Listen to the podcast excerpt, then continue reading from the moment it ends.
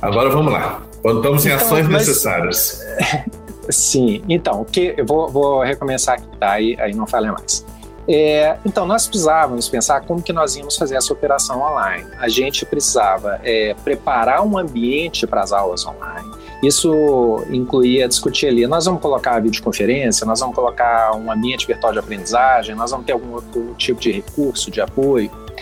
Depois a gente precisava planejar como é que ia ser a operação, né? como é que os professores iam trabalhar, será que a gente manteria a carga horária plena das aulas ou faríamos alguma coisa mais combinada ali de um tempo síncrono e o tempo assíncrono. E depois precisávamos preparar os professores. Então, esse foi o desafio que se colocou para a gente naquele momento. Né? A gente precisava achar uma solução para é, o presencial se tornar online em dois dias. Foi o prazo que nós basicamente vemos, né? Então, você passa para mim, por favor, Luciano.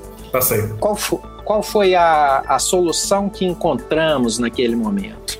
A gente optou pelas aulas síncronas, eu acho que quase como todo mundo no Brasil, né? Aulas no horário das aulas presenciais, ah, muito é, seguindo a mesma dinâmica que a gente tinha, né? Sem, sem muitas diferenças. Por isso que até coloquei ali embaixo que a gente mais ou menos digitalizou a, a aula presencial. Né? Fizemos uma coisa que não, não traria uma diferença.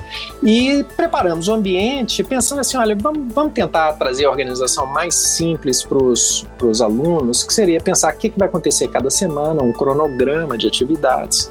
Isso seria uma forma simples de implantarmos. E as avaliações, provas, atividades, estudos, a gente faria é, por meio de formulários online no ambiente virtual de aprendizagem. Então, até que nenhuma novidade, nós temos exatamente o que toda instituição no Brasil fez, nós digitalizamos a educação presencial. Aí no próximo slide, Luciano, por favor. Passou. A gente tentou, um bom tempo depois, inclusive, né, ver o que, que valeu a pena nisso, o que, que deu certo, o que, que deu errado. E, e vimos desafios que eram bem complicados. O primeiro são os equilíbrios que a gente tem no nosso corpo discente entre os alunos. Então, nós temos alunos que são muito carentes, são bolsistas, que têm dificuldade de, de ter acesso à tecnologia. Nós temos alunos que não tinham, que não moram em residen é, locais em que tem uma boa acessibilidade, né, que não tenham conectividade. Então a gente foi vendo que isso estava se tornando um, um desafio complicado. É, a gente conseguir trazer a mesma condição de estudo para todo o corpo discente. Foi, foi talvez a, maior desafio que encontramos. Depois nós começamos a perceber que os professores começavam a se sentir um pouco frustrados com essa aula remota primeiro lugar, é, a gente, nós somos seres sociais, né? A gente gosta de estar em contato com os outros, a gente gosta de conviver no meio dos alunos, e isso faz falta. Uh, temos casos de professores que moram sozinhos que eles pararam de ver outras pessoas, não saíam de casa. E a coisa foi se tornando assim cansativa, angustiante, é, ainda mais quando esse problema que eu destaquei aí se tornou é comum em, em todas as, as, disciplinas, as câmeras ligadas. Então o professor dava aula para telas pretas, né? Ah, dava aula para as bolinhas com nomes, no máximo, na melhor das hipóteses. É, é frustrante, é ruim. É funcionar, tá, funciona, mas foi um tanto frustrante. E um terceiro desafio complicado, que a gente ainda está debruçado sobre ele, que é da fraude acadêmica. A cola se tornou algo generalizado. Né? Os alunos, quando viram a oportunidade de conversar com seus colegas sobre as avaliações, fizeram isso imediatamente. Né? Agora, também tivemos pontos bastante positivos. Ah, eu acho que todo gestor de AD percebeu que, que nós tivemos um avanço gigantesco, tanto em é, infraestrutura quanto na cultura das pessoas. Né? A EAD deixou de ser algo ah, complicado, ruim, negativo e passou a ser algo aceito. Quando a gente fala de educação à distância, pré-pandemia e pós-pandemia, a gente vê dois mundos totalmente distintos. O que era antes era muito fechado nas pessoas que acreditavam nisso. E, e, agora não, todo qualquer professor, pelo menos universitário, sabe do que, que nós estamos falando, tem uma noção do, de como isso funciona e, e até já sabe ali mais ou menos como trabalhar nessas condições. Né?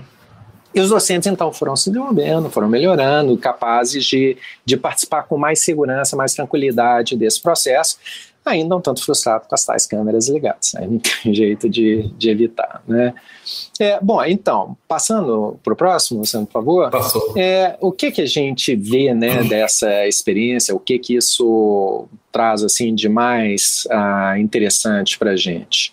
É, em primeiro lugar, a gente começa a perceber que a educação à distância é, já não é mais tão distante ou diferente da educação presencial.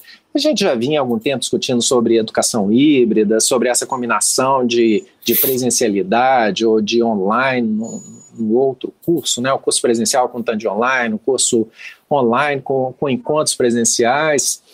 E, e as, percebendo que essa, essa separação, essa diferenciação entre modalidades está perdendo um pouco é, sentido. Né? Também vimos que, é, no nosso caso, especialmente, que era possível trabalharmos com interações síncronas é, em grupos pequenos. A gente estava caminhando para uma educação essencialmente assíncrona, é, e com turmas grandes, turmas de 300, 500 alunos, né? nós chegamos a ter turmas de mil alunos e estava nessa direção, funcionando muito bem, tá? Sem, sem reclamação de aluno, mas a gente percebeu que, olha, cabe, cabe a gente dividir as turmas em grupos menores e trabalharmos com interações síncronas. E ficamos com essa missão aí de achar também um sistema de avaliação que fosse mais seguro, né? mais seguro na perspectiva de ser menos fraudável. Né? Então, assim, ficaram essas três questões para a gente trabalhar. Como é que eu poderia trabalhar com cursos que não fossem ou 100% EAD ou 100% presenciais? Como é que eu poderia trazer um pouco dessa interação que começávamos a perceber como interessantes para dentro do nosso projeto? E também como poderíamos ter uma forma de avaliação mais tranquila, mais confiável. Né? E passando para o próximo, Luciano, por favor. É, uhum. é, acho que pego aqui no primeiro ponto, que é dessa, dessa questão do síncrono, oh, desculpa, do presencial ou do online, e dentro do online do síncrono e do assíncrono. É, eu então, gente, é, eu sou gerentão, né? Eu não sou uhum. um pesquisador desse assunto. Eu, eu gosto mais de escutar os outros falando e dali a gente vê o que, que a gente consegue colocar em prática ou não. E aí, me parecia nesse momento que estava na hora da gente definir quais atividades eram as que seriam melhor realizadas no online, quais no presencial, e dentro do online, quais seriam síncronas e assíncronas. Então, nós tentamos fazer um gráfico, sim, mais ou menos um espectro das atividades e onde que cada uma seria melhor realizada. Né? Ah, uma coisa que nos chama muito atenção e que eu acho que, que às vezes a gente perde é, isso de vista na hora de tomar decisões administrativas, é que a gente precisa ter uh, um acolhimento desses alunos, dos nossos alunos. A gente precisa ter um momento para que eles sejam bem recebidos, para que eles entendam onde que eles estão, para que eles conheçam quem são os professores, quem são os colegas, né? Então, essa parte de acolhimento, de socialização, sabe, de colocar um aluno para conhecer o outro, que algumas atividades para provocar isso, né? Isso nós estamos entendendo como muito importante no nosso projeto, porque a partir do momento em que há essa, esse encontro de pessoas, o resto anda muito mais fácil. Né? E, e aí pensamos assim, olha, vamos pensar aqui numa parte mais síncrona, mais presencial, que envolva esse acolhimento, que envolva a socialização, também nos permita usar ali laboratórios, infraestrutura física e outras coisas, assim, né? Então fomos, fomos puxando um pouco dessa presencialidade para os nossos projetos.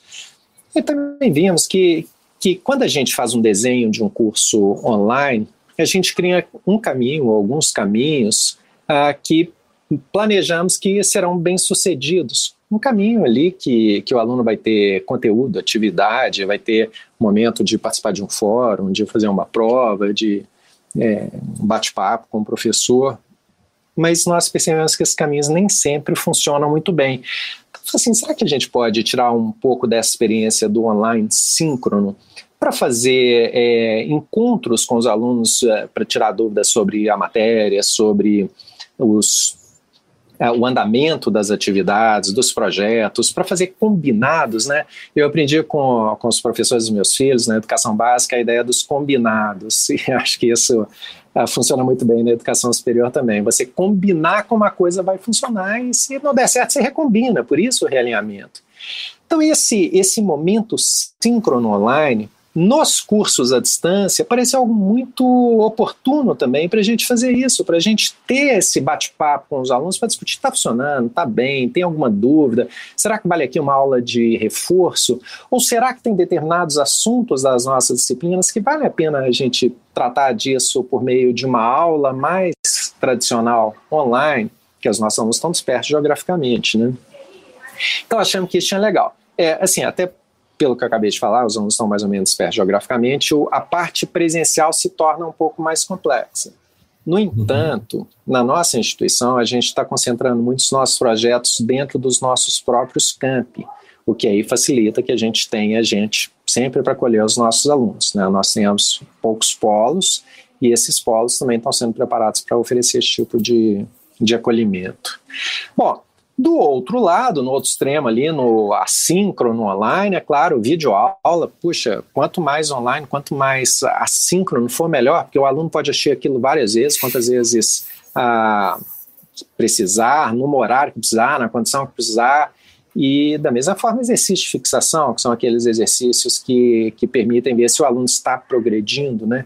A gente coloca muitos exercícios de fixação como uma forma de informar ao próprio aluno se ele está dando conta de acompanhar a disciplina, acompanhar é, o conteúdo, as atividades e por aí vai. Então, ajuda também o aluno a se é, a entender como está perante a, a ao plano do professor e perante também seus colegas. E, finalmente, uh, numa parte mais assíncrona também, mas que pode ser presencial ou online, a gente pensa no atendimento administrativo. Né? A gente percebeu que é, esse atendimento administrativo, ele muitas vezes influencia a percepção que o aluno tem do curso. Então, é, é algo importante. Acho que também não é novidade aqui, todo gestor de AD sabe que se o cara da secretaria acadêmica pisa na bola, a imagem do aluno sobre a instituição é péssima, independentemente do tanto que o curso é bom ou não, né? Então, é, assim, nessa, nessa figura, que eu, eu pensei aqui vários termos que eu poderia colocar, se seria quadrante das modalidades, eu não sei nem se eu poderia chamar estudo de modalidade, mas, mas a palavrinha que ficou aí foi essa mix, mix modalidades, uma combinação que eu poderia selecionar aqueles momentos, né? No, aqui eu não estou falando de aula online, aula presencial ou aula assim, assado, mas de momentos de atividade, de oportunidades síncronas ou assíncronas, online ou presenciais. A gente pode selecionar aquela que se adequa a cada projeto. Então, a, a nossa perspectiva, a partir desse encontro com o presencial, ou, ou do presencial vindo para o online, nos forçando a repensar, é que, sabe, essa educação à distância, ela, ela pode é, ganhar uma nova perspectiva na nossa instituição, é, para além daquela que tínhamos anteriormente. Então, Luciano, se puder passar próximo, por favor. Uhum. Vem, vem, essa dúvida: será que a gente deveria manter esse termo educação à distância na nossa instituição? Ou será que não seria melhor algo assim como educação digital? Né? É, e o que seria essa educação digital? Uma educação, um processo de educação mais presencial, mais online, não importa, mas apoiado por tecnologias e, e baseado nessa cultura digital que a gente tem na nossa sociedade. É, as pessoas já usam smartphones para tudo quanto é lado. Eu acho que todo mundo nessa pandemia se aparelhou com computador, com tablet, com telefone, quer que seja, aumentaram-se as, as velocidades de internet. Assim, nós estamos conectados, hiperconectados talvez. Eu posso usar deste contexto para pensar em, em ações de educação, em ações formativas, é, que não precisam necessariamente ser à distância. Elas podem uhum. ser pertinho, mas, mas, mas baseadas no digital. É, e, e, baseado no digital, aí é claro, mas eu foge aqui um pouco da, da expectativa, é, é, muito mais focado em dados, mais focado em conexões, em redes, em uma participação do, de todos no processo, né? Ah, ah, educação ela é muito centrada na figura do professor, a gente pode inverter essa lógica e deixar o aluno participar da construção do curso, participar da construção das atividades, do processo de avaliação também. Então, a ideia do digital, ela não é só usar a tecnologia, mas ela muda alguns dos valores do da coisa, e nesse momento a coisa é educação, né, do negócio ou, ou da atividade econômica, humana, o que for. Então, é isso, sabe? E assim, é, nossa instituição, ela, ela pensa muito nesse encontro agora que se faz das experiências do presencial e das experiências da EAD pensando mais numa educação que combine o que, que cada uma pode oferecer de melhor do que ficar focado na, na no termo à distância, só para o aluno que está fora. Não, de repente tudo que eu faço é para o aluno que está no camp. Né? E, e assim caminhamos. E, e aqui eu acho que, que uma das preocupações grandes que estamos com ela, né, que, e que vem dessa provocação que, que carregar o presencial no online trouxe, se puder passar, Luciano, por favor, Uhum. É sobre o termo assíncrono, que a gente usa o tempo todo na, na educação à distância. É, esse, esse termo, assíncrono, ele, ele, por trás ele tem duas premissas. Primeiro, o tempo é diferente, né? os momentos são diferentes. Eu posso estar fazendo algo enquanto outros não estão e depois eles chegam e eu já saí. Né? Isso mais ou menos implica também em autonomia. Então eu tenho flexibilidade e autonomia. São as duas coisas que trazem a que, que, representam essa ideia do assíncrono. Mas isso não significa necessariamente, eu acho que, que é, é o que muitas instituições têm praticado, inclusive a gente também faz isso muitas vezes, mas que nos parece uh, que não é a melhor saída, é a ideia do, de de entender que tudo que é assíncrono é autoinstrucional. Né? Uhum.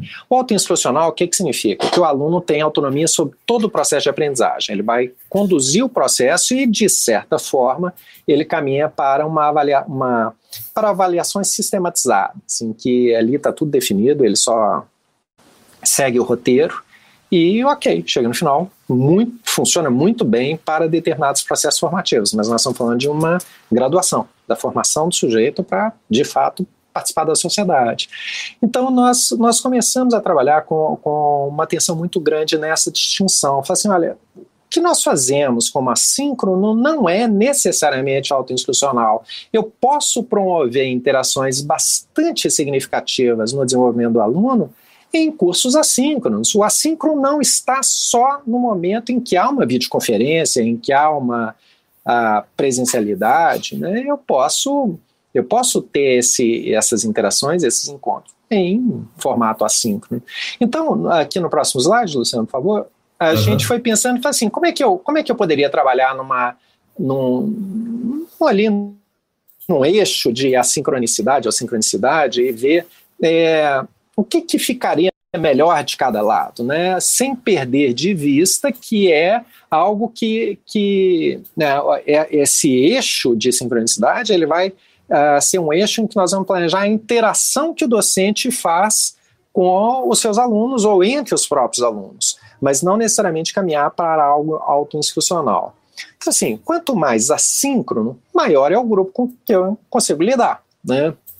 Quanto mais síncrono, os grupos precisam ser menores, porque se você faz turmas síncronas com mais ali de 30, 40, 50 pessoas, você tem muita gente que vai estar ali só como ouvinte, que não vai participar efetivamente da coisa, você não consegue acompanhar. Né?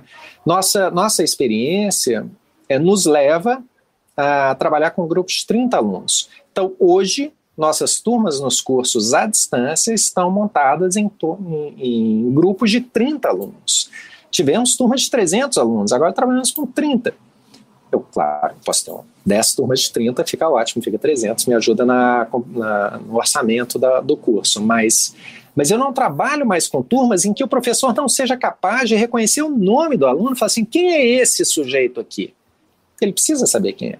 Então, na hora que a gente tem momentos síncronos, grupos menores, né, dentro do que o, o, professor consiga gerenciar, mas se for assíncrono, não, de repente eu posso ter uma estratégia diferente. Né, eu posso trabalhar com grupos maiores, que ali tem uma outra lógica de funcionamento, inclusive uma lógica muito apoiada por dados. O professor, quando ele pega uma turma grande, ele vai precisar de dados para saber o que fazer, que aluno precisa de atenção, que aluno que está bem, que aluno que, que talvez não tenha feito a atividade da forma esperada, que aluno que não assistiu os vídeos, que aluno que foi mal no exercício.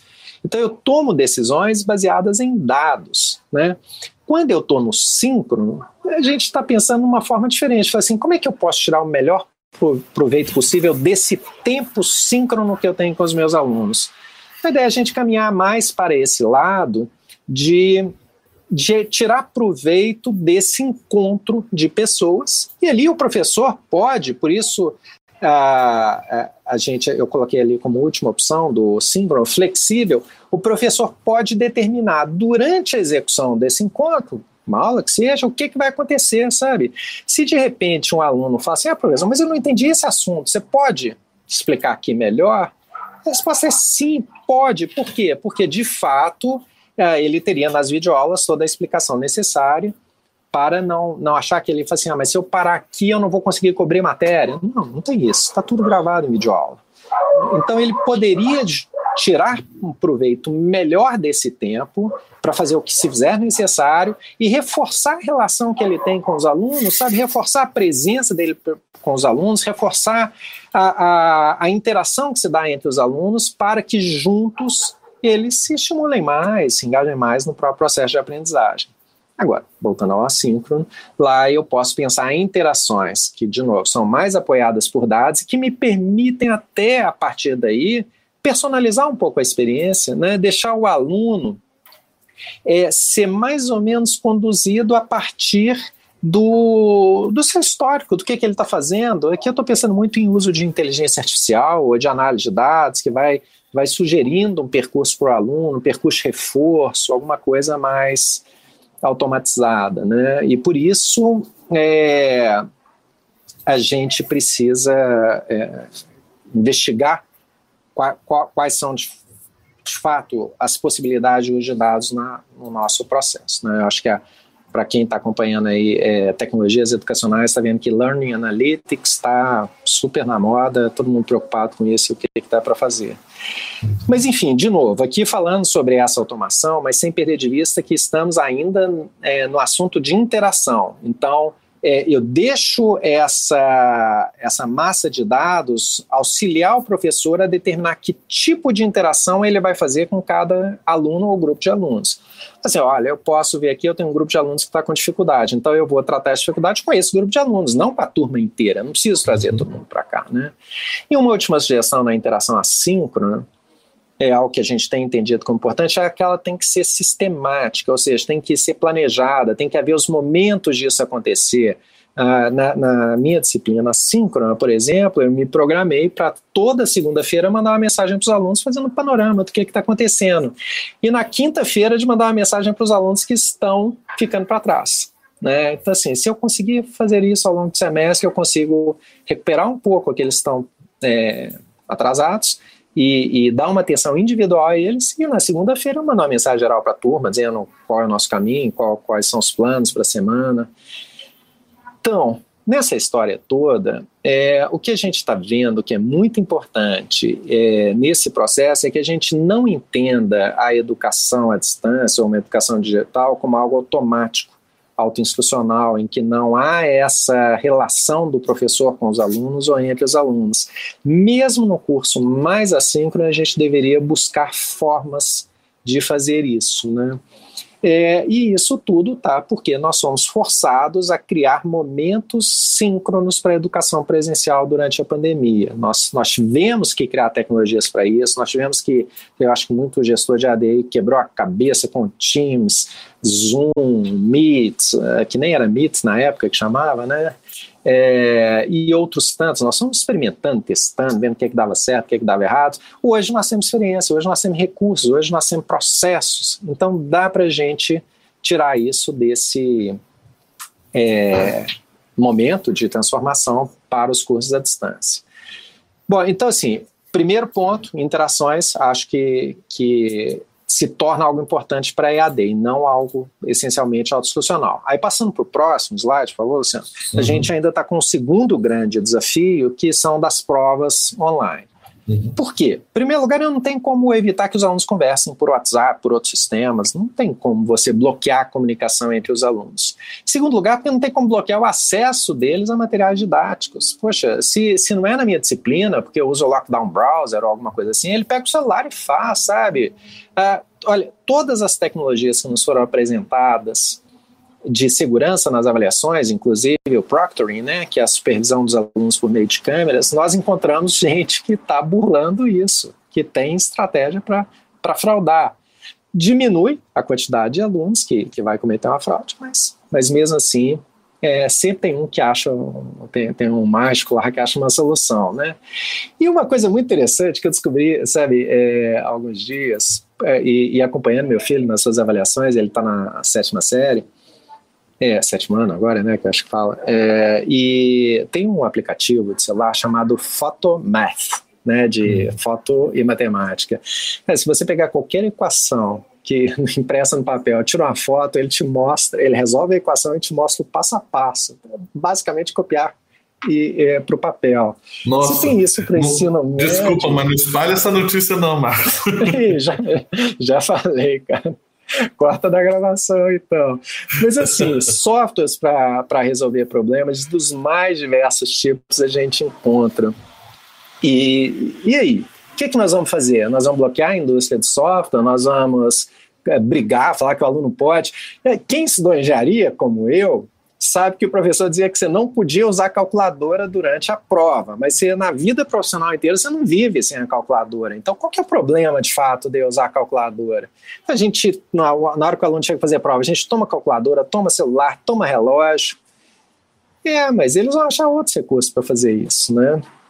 Então, é, estamos com esse desafio. Você pode passar, por favor, Luciano? Posso. É, eu fui inspirado muito pela leitura do livro do James Lang, deixei até a foto dele aí, o cara super bacana. Ele escreveu um livro chamado Cheating Lessons, né? lições sobre a fraude, sobre a cola. E esse livro traz quatro pontos bem interessantes. Por que, que os alunos colam nas provas? Né? Em primeiro lugar, porque são avaliações de alto risco, sabe? É que é, assim, é meio tudo ou nada. Se você for mal na prova, a chance de você tomar bomba é gigantesca. Provas que valem 20, 30, 40, 50 pontos. Então, assim, é tudo ou nada. Né? Segundo lugar, qual, qualquer é motivação que esse cara tem para fazer a prova que não seja não tomar bomba. Ele vem para a prova, sério, fala assim, poxa, hoje, olha, acordei bem, hoje é dia de prova, yes, vamos lá, que nós vamos nos divertir para caramba. Ah, nem pensar, o cara já sai ali, né? E aí já vem o próximo, o próximo elemento, baixa a expectativa de sucesso, e putz, hoje tem prova, vou me ferrar, né? não sei se eu estudei direito, o que, será que vai cair? Ele já vem assim preparado para ir mal, né? E a prova só interessa a universidade, a prova é um filtro para ver quem passa e quem não passa. E depois, ainda nessa, nessa mesma direção, o James Allen coloca que prova é algo que estimula a ênfase na performance. Os alunos são classificados como bons e ruins mediante suas notas. O aluno que tira nota alta é um aluno que tem oportunidades, o aluno que tira uma nota baixa é um aluno que perde oportunidades, é um aluno que já cria ali um. Já é meio estigmatizado, né? Fala assim: aluno de nota baixa não vai para frente, vai tomar banho. Fala assim: esse menino aí não é bom, não. A gente é, usa demais a nota para tomar as nossas decisões. Então, é por isso que os alunos colam. Né? E é exatamente isso que as provas estimulam. Tudo isso, sabe? Prova vale muito ponto, prova não interessa ao aluno, não é uma produção do aluno que não serve para nada, não ser para provar que ele sabe a matéria. O aluno está sempre preparado para ir mal na prova, nunca para ir bem, e também, se ele for mal, ele vai ser classificado como um aluno ruim. Então, tem solução para gente fazer uma prova online que não seja saudável? Não, porque essas são as características da prova. Ah, nós não vamos conseguir mudar a natureza da prova, mas nós conseguimos mudar a natureza da avaliação da aprendizagem. E aí é onde nós estamos nos concentrando. Então, se você puder passar, por favor, Luciano. Passei. A primeira coisa que nós estamos pensando é assim: eu preciso criar avaliações autênticas, avaliações que são baseadas naquilo que esse aluno fará como profissional após formar, coisa que tenha sentido, sabe? Que ele veja com clareza por que, que ele está fazendo aquilo. Né? E a gente caminhou para avaliação baseada em projetos. É, eu não tenho todo o processo avaliativo baseado em projetos, mas conectado a um projeto sim. Então, assim, se eu faço uma avaliação de conhecimentos, de teorias, modelos, tecnologias, processos, ela está atrelada a um projeto que o aluno está desenvolvendo durante o semestre. Então, nós, nós pensamos nisso. Assim, para a gente ter um resultado diferente, a gente precisa de um processo diferente. Se eu mantiver a prova, eu vou ter exatamente os mesmos resultados. E o que, que seria que é, que tem por aí, né, que, que aí sim, aí, na forma de participante dos congressos, principalmente da ABED, é, os daqui da Infurus, a gente vê o que, que tá, o povo está falando aí fora. Então, aprendizagem baseada em projetos, avaliação por meio de projetos, e projetos conectados a situações reais. O que, que significa? Que a gente precisa conhecer as situações reais, a gente precisa se aproximar de empresários, de entidades, de organizações, de clubes, de escolas, o que for, para trazer essas demandas para dentro da universidade e assim a gente desenvolvê-las com os alunos. Foi isso que nós fizemos. Né? A gente até, vocês podem ver que eu não coloquei ali no, no slide é, situações reais, eu coloquei situações realísticas, porque aí a gente vai bater num, num problema da viabilidade operacional da história. Né? Então eu tenho ali 2.500 alunos, será que eu consigo 2.500 projetos por semestre?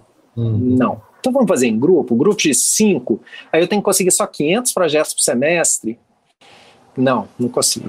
Então, a gente, a gente interage com a sociedade para entender a realidade, para entender os problemas, e a gente trabalha junto com os empresários para a gente desenhar projetos para os alunos desenvolver. Mas eu posso ter dois, três grupos trabalhando no mesmo projeto, eu posso usar esse projeto no semestre seguinte, mas são projetos que são inspirados em situações reais, que são desenhados uhum. a partir de problemas reais. Tá?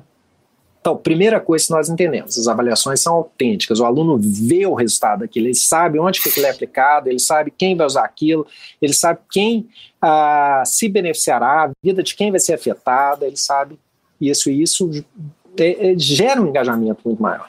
Segunda coisa, é, a avaliação é, não pode ser entendida como um processo mais ou menos de auditoria, em que o professor vai aferir se o aluno aprendeu ou não aprendeu, se o aluno está apto ou não está apto. Todo o processo de avaliação ele precisa ser colaborativo, né? é uma, é uma coavaliação. O aluno diz como ele percebe esse processo e o professor diz como ele percebe esse processo. Como ambos viram, o progresso do aluno. E eles podem não concordar. E não é problema nisso, sabe? Assim, é, é um diálogo. A, a, avaliação ela é dialógica, ela não pode ser algo arbitrário, você preenche esse formulário, depois daqui a uma semana, daqui a 10 dias eu te conto que, como é que você foi. Não, isso tem que ser trabalhado. O que, de novo, nos leva à ideia de turmas menores, do professor interagir com os alunos em turmas pequenas, para ele poder dar esse feedback. Né? Então, nós, nós estamos trabalhando nos nossos cursos muito nessa perspectiva de entender que o processo avaliativo online só será seguro, confiável, se nós formos capazes de repensar a avaliação e essas duas questões aqui, avaliações autênticas e a participação dos alunos no processo de avaliação, se tornaram fundamentais. Uhum. Né? Olha, estamos testando Proctoring, estamos testando é, sistemas de, de apoio à correção, banco de questões, tudo mas a nossa melhor experiência tem sido com a aprendizagem baseada em projetos, porque ali é o aluno que quer mostrar para a gente, não a gente é, que fica na expectativa deles provarem que eles aprenderam alguma coisa. Né? Bom, então, esse, falando um pouquinho, próximo, por favor, Luciano, é, falando um pouquinho sobre essa nossa proposta, o que, que nós entendemos que valeria a pena a nossa educação à distância? Nos nossos cursos à distância, que não serão tão distantes assim, a gente está prevendo presencialidade, momentos presenciais neles primeiro lugar, não tem disciplina, não é um curso organizado em disciplinas, ele é organizado em projetos. A gente cria um projeto semestral, os alunos vão participar disso, eles vão se envolver e tudo que se faz necessário nesse projeto é colocado para os alunos, conteúdos, atividades, é, orientação, tudo que se faz necessário. Né? Segundo, é, abandonamos essa avaliação por pontos. A gente está trabalhando agora com avaliação por competências, que é outra tendência forte da educação superior e talvez até da educação básica. Entendeu? O que, que o aluno precisa saber, saber fazer, saber ser, para que ele possa ser um profissional dessa área? Então, vamos entender isso. Às vezes eu falo assim, isso significa quantos pontos? Não interessa, interessa se ele sabe ou não sabe. Então, nós, nós estamos mudando a nossa lógica para isso. Tenemos também, aí, muito a partir dessa, dessa expectativa das interações, e por isso que, que eu concentrei muito nela, que um processo de educação é tão bem sucedido quanto ele for é, bem acompanhado, orientado, acolhedor, envolvente. Uh, o aluno, ao se sentir participante disso, ele se torna muito mais engajado do que aquele que está ali só assistindo vídeo e fazendo atividade online. Então, nós concentramos todas as nossas ações, que vai do atendimento na secretaria acadêmica, da tutoria e do docente, no relacionamento com os alunos. É, se um aluno está passando mal, a gente precisa saber. Se o aluno pegou Covid, precisa saber. Se o aluno teve filho, se ele perdeu emprego, se ele mudou de casa, a gente precisa saber para a gente dar o acompanhamento adequado àquele aluno. Né? Inclusive, este é o papel dos nossos tutores atualmente: entender qual é a realidade dos alunos para que ele possa auxiliar os professores a partir disso, né, nas suas práticas. E, finalmente, a gente acha que nós vamos ter que repensar muito esse trabalho docente. Nós já começamos a reconstruir isso na, na nossa instituição, pensando, assim, olha, aquela ideia do professor que trabalha sozinho, que está responsável pelo conteúdo, pela atividade, pelo processo, pela, pelas dúvidas dos alunos, por tudo, já não dá mais, né? Se você puder passar, Luciano, por favor. Temos então, três minutos, hein? Esse é o último. Qual é a nossa expectativa? De um docente, em primeiro lugar, que não seja aquele cara sozinho, que não dá satisfação para ninguém, mas que trabalhe em equipe, em equipe com outros docentes, em equipe com os tutores, em equipe com, a, com o povo de design institucional, de, uh, da coordenação pedagógica, da produção de vídeos. Essa ideia do professor, fala assim, não, isso aqui é meu, ninguém mexe, acho que está ficando passado. Né? É, talvez a, a, docência seja a última profissão em que o cara trabalha sozinho, mas mas não dá mais. Segundo, um cara que está mais preocupado com os alunos e com o desenvolvimento dos alunos do que com a sua dinâmica de trabalho. Assim, ah, minha aula é isso, minha atividade é isso? Não. O que, é necessário para os seus alunos aprenderem, para os seus alunos é, se envolverem? Então ele tem que olhar mais para o aluno do que para a sua rotina de trabalho. Estou falando que ele não tem que se preocupar com o volume de trabalho, mas, mas o, o resultado é medido a partir do progresso dos alunos. Né? Que, que topa assumir papéis diferentes em momentos diferentes. Ou seja, tem hora que ele vai produzir conteúdo, tem hora que ele vai produzir é, as, as bancos de questão, né? tem hora que ele vai se envolver em é, aconselhamento de alunos, tem hora que ele vai orientar projetos. Ele tem que saber que são momentos diferentes, com remuneração diferentes, específicas, com processos diferentes. Não é mais aquele negócio assim, olha, você tem 64 horas aula, se vira. Não, tem, tem atividades específicas com processos específicos e a gente precisa entender que um docente agora tem várias funções, e não uma função grandona que acumula tudo. E, finalmente, para a gente é importante que esse professor participe do processo, que ele não fique ali esperando receber ordens para serem cumpridas, mas que ele se envolva, que nos ajude a pensar melhor o que está dando certo, o que, que não está dando certo, quais seriam as oportunidades que a gente teria. Né? Então, é, a gente acha que assim, para termos uma nova educação à distância, a gente precisa de um novo, não um novo docente, eu coloquei errado, mas um novo olhar para o trabalho docente. Uhum. Né? Então é isso, o próximo slide é só meus contatos. É, um resumo rápido, e me desculpem as inúmeras interrupções. Assim, o que, que a gente traz a experiência do, do, da pandemia, do ensino remoto para EAD? Primeiro, Primeiro, nós precisamos sair um pouco da, do auto-institucional e voltarmos para momentos de interação com os alunos. Em segundo lugar, é, esse processo que a, a maior dificuldade que tivemos foi a, a, avaliação, e esse processo de avaliação tem que ser repensado na sua raiz. Ele não, come, não é trocar um instrumento de avaliação, a gente tem que redesenhar o processo educacional a partir é, com um olhar para essa avaliação para que a gente possa de fato ter um, algo mais tranquilo, seguro, confortável e, e acho satisfatório para todos. É isso. É, mais uma vez, desculpa aí a confusão. Né? Você é isso. Estamos com várias participações, uma pena, estamos com várias participações aqui no chat, várias elogiosas, a questão da aprendizagem para o projeto, essa questão da nova EAD, que na verdade está falando de uma nova concepção, né? Que passa pela avaliação, eu acho que é fundamental. Aqui comentários dessa nova perspectiva da, da, também do trabalho docente. O pessoal está fotografando seus slides.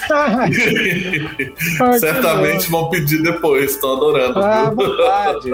É, qualquer, vocês estão aí com meu contato de Instagram, de, de LinkedIn, qualquer um que mandar, eu mando aqui o PDF com o maior prazer. É. Olha, eu quero te agradecer muito, Tova, e queremos contar você, com você aqui em outros momentos, tá? Estamos aqui tão perto.